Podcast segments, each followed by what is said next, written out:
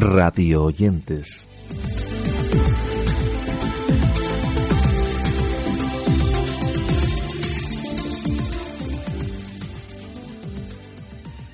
Saludos al comienzo de una nueva edición de Radio Oyentes, ya lo sabéis, el podcast dedicado a recoger información sobre el mundo de la radio, el podcast y el audio bajo demanda. Cuestiones sobre las que os dejamos titulares y audios, así como enlaces para su ampliación, en este caso en nuestra web. De esta manera comenzamos la edición de hoy hablando de Carlos Herrera, porque estos días hacía balance de un año histórico y daba las gracias a los oyentes de COPE por su fidelidad cuestiones sobre las que nos hablaban en la web de la COPE.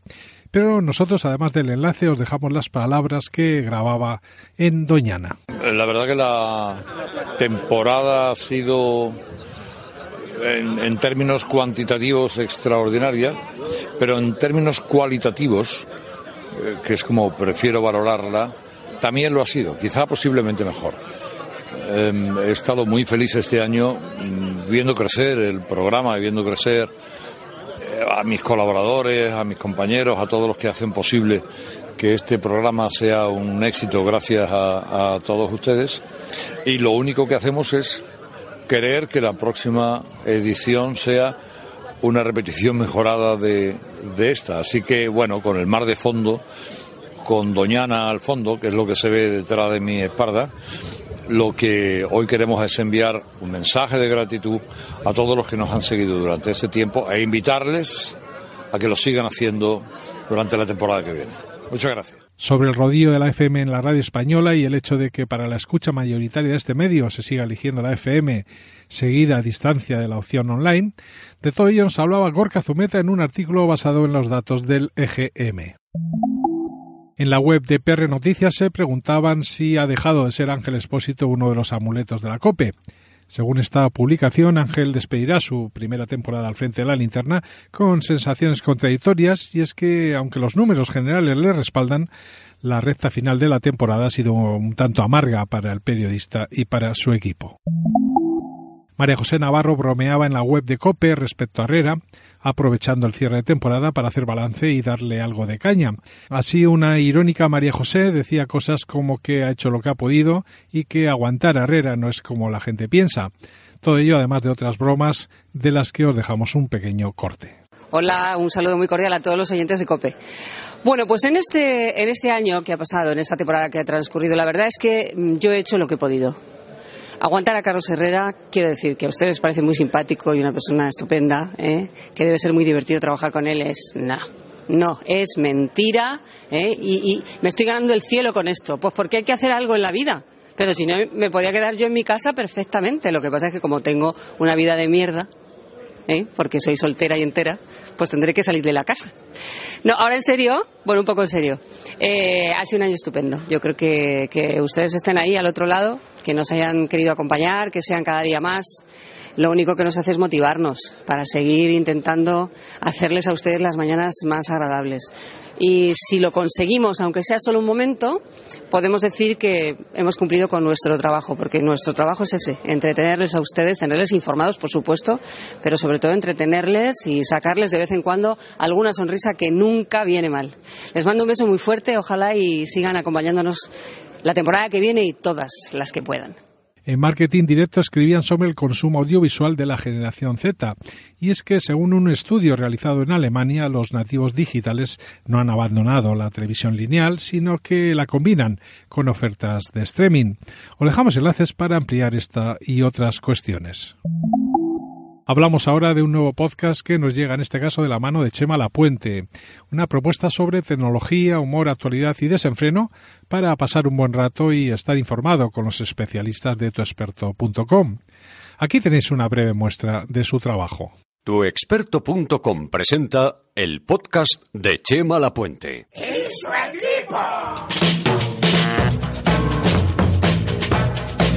Huawei hace unos años nos sonaba a chino. Bueno, pues hoy nos sigue sonando a chino. Sin embargo, ahora está en boca de todos. Y es que esta firma asiática se ha vuelto muy popular.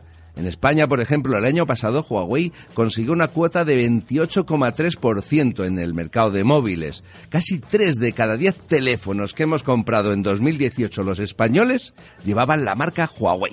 Bueno, pues este año, afirma, China ha lanzado el Huawei P30 Pro, su último pepino 4G, un móvil que está causando sensación por la buena calidad de sus cámaras. El hecho es que en apenas 10 años, Huawei se ha convertido en el principal competidor de Samsung o de Apple en el mercado mundial de móviles. Pero a Huawei le ha salido un grano. Y es de los grandes además, es Donald Trump que el pasado mes de mayo ha declarado que Huawei es una amenaza para la seguridad de Estados Unidos. ¿Y qué ha hecho? Pues ordenar a las empresas norteamericanas que corten sus relaciones con el gigante chino en un plazo de tres meses. En el diario Nuevo Día sobre los secretos que esconde Spotify, insinuando que escuchan lo que escuchamos y criticando el acceso a datos que suelen hacer, así como las engañosas playlists y el uso que luego se hace de todo ello. El libro Sorbos de Emprendimiento se presentaba recientemente, un trabajo que es fruto de las conversaciones de café emitidas en el programa de Radio Nacional del mismo título, un trabajo que defiende la idea de un emprendimiento humanista alejado de las teorías más comunes de los libros de autoayuda empresarial al uso. Así comenzaba este espacio allá por el año 2017.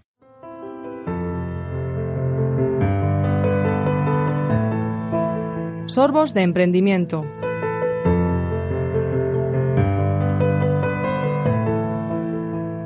Se preguntarán ustedes qué tiene que ver el café y el emprendimiento.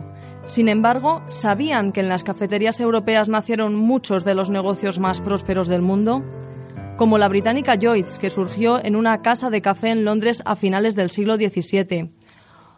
¿O sabían que la costumbre tan arraigada en nuestros ambientes de trabajo de hacer una pausa surgió cuando las neoyorquinas Larkin Company y Barcolo diseñaron en 1922 salones de café?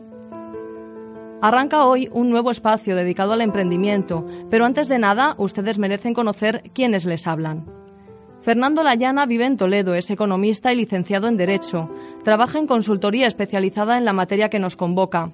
Amante de la historia y escritor de novelas. Persona positiva, alegre y proactiva, de las que reman a favor y suscitan entusiasmo a su alrededor. Jesús de la Corte es onubense, aunque más bien es un ciudadano del mundo, una persona en cuya mente no existe la palabra barrera o frontera. Emprendedor desde temprana edad, hoy trabaja como consultor internacional en múltiples países. Tiene una gran sensibilidad social, siendo trabajador comprometido y líder nato.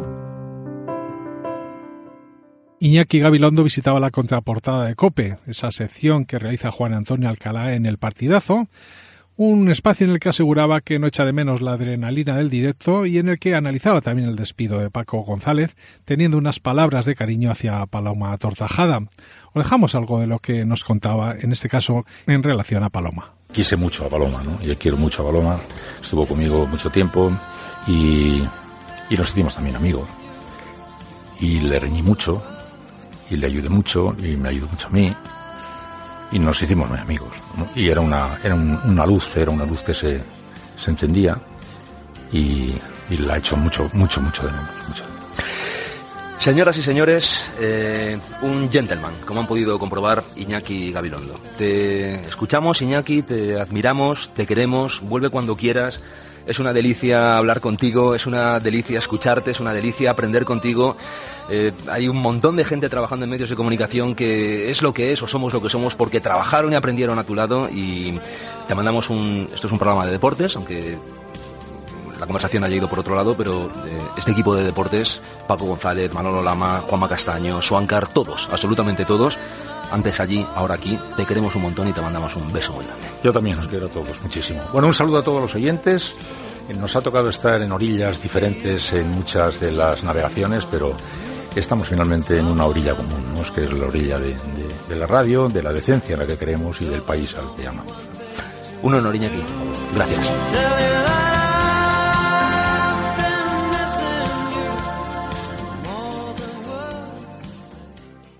En el mismo espacio entrevistaban también a Juanma Castaño, que nos hablaba de cómo ve el programa, así como su opinión sobre los datos del EGM y otras cuestiones sobre su lado más personal. Este que os dejamos es el tono de la charla. ¿Te he echado de menos esta noche? ¿A mí? Sí.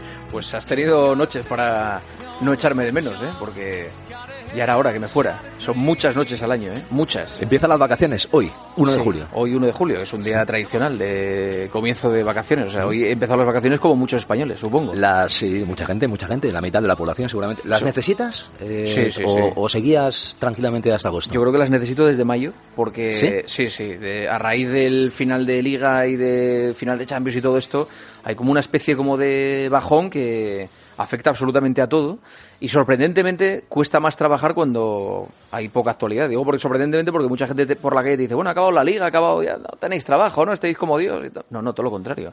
Cuando no hay partidos, cuando no hay actualidad es cuando más cuesta hacer el programa. Dani Garrido lanzaba un mensaje positivo sobre la era del periodismo digital en el curso inicial de la Universidad Internacional de Andalucía en La Rábida. El periodista de la cadena SER y director del Carrusel Deportivo era el invitado más especial de la segunda sesión del curso Periodismo, Deporte y Técnica, un lugar en el que decía cosas interesantes como las que recoge Huelva Información. Llegan las novelas de verano en Cope con El Quijote de la Guardilla, una iniciativa que nos permite cada semana disfrutar de un pequeño relato que llena de intriga, misterio y fantasía nuestros auriculares, y lo hace en esta ocasión con una adaptación de un texto del siglo XIX a nuestros tiempos que suena así.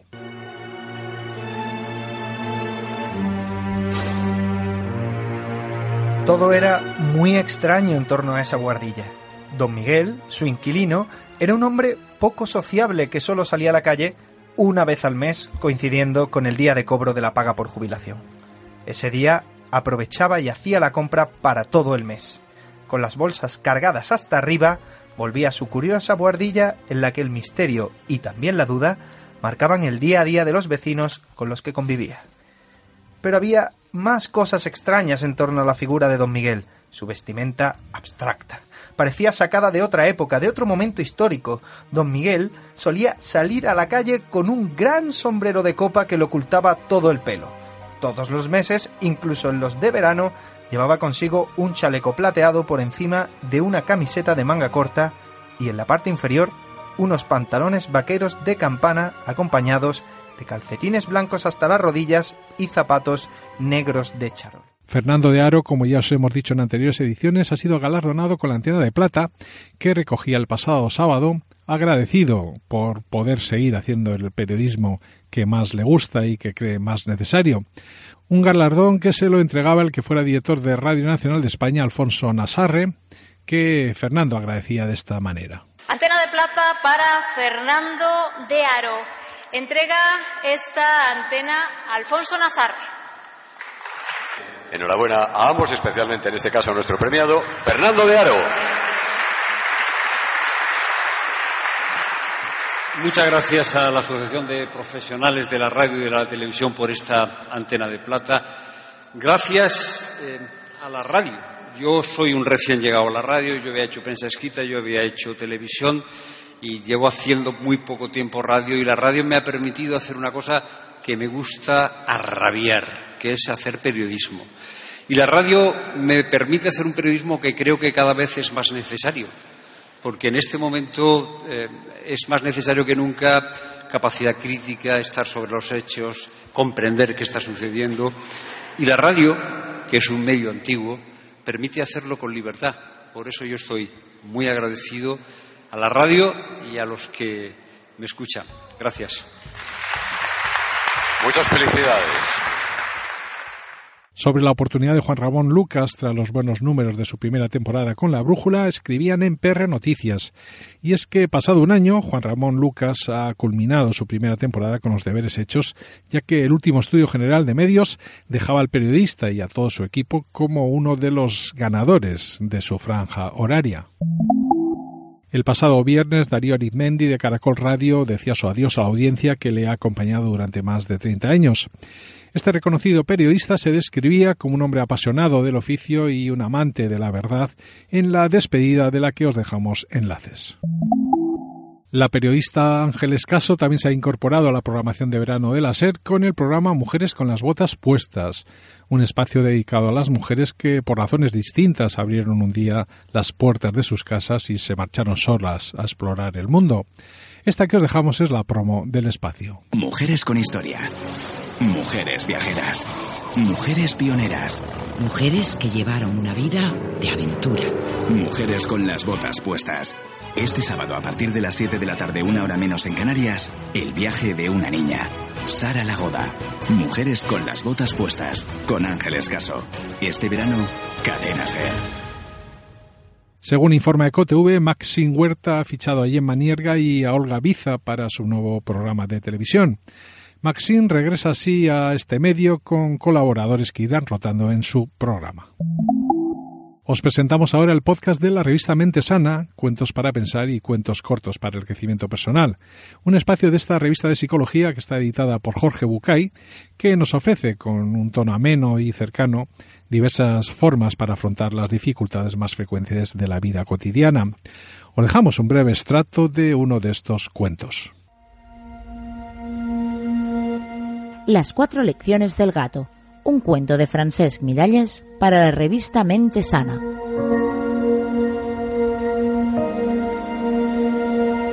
Javier vivía con el miedo en el cuerpo desde que había sufrido un infarto. Aunque el médico aseguraba que la recuperación sería rápida, caminaba por su apartamento sumido en la angustia.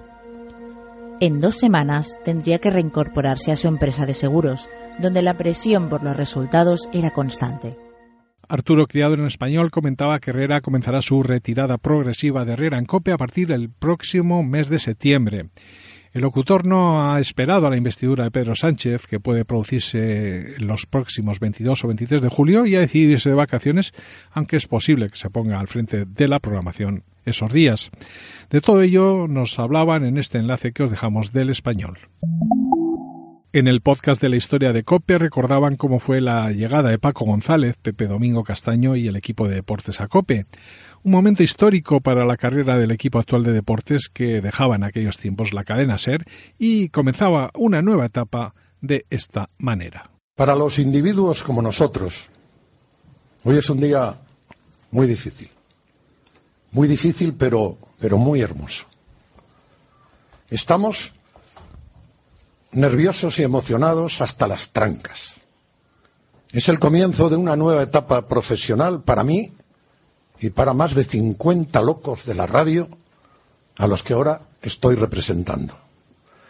Los estoy mirando con ojos de hermano mayor de todos ellos, a mi Paquito, a mi Evia, a mi Armenteros, a mi Rubén, a mi Evangelio, a mi Antonio, a mi Pedrito, a mi Willy, a mi Bravo, a mi Rubén, a mi Hernández, a mi Javi, en fin, a todos los que se subieron a este barco, a los que ya estaban a bordo y los que se van a subir, que se subirán, que aún queda algún rezagado por ahí. Cómo descargar y suscribirte a un podcast y las 11 mejores aplicaciones para hacerlo es el título de un artículo de Shataka en el que nos explican el proceso para reproducir este tipo de emisiones de audio.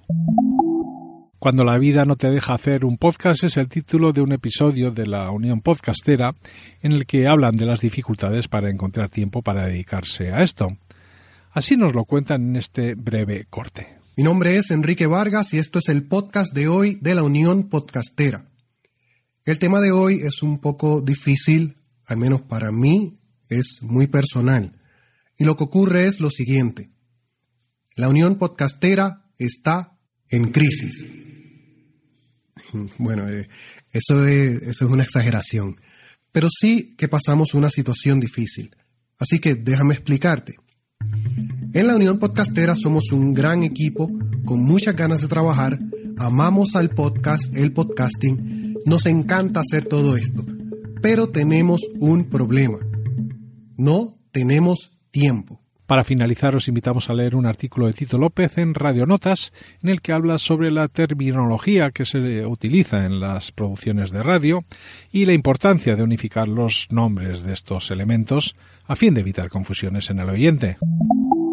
Y de esta manera hemos llegado al final de nuestros radioyentes en el día de hoy, que se despide con la recomendación habitual de que visitéis nuestra página web, en la que podéis encontrar enlaces para ampliar todo lo aquí dicho. Nosotros por el momento nos vamos con la promesa de que volveremos la semana que viene.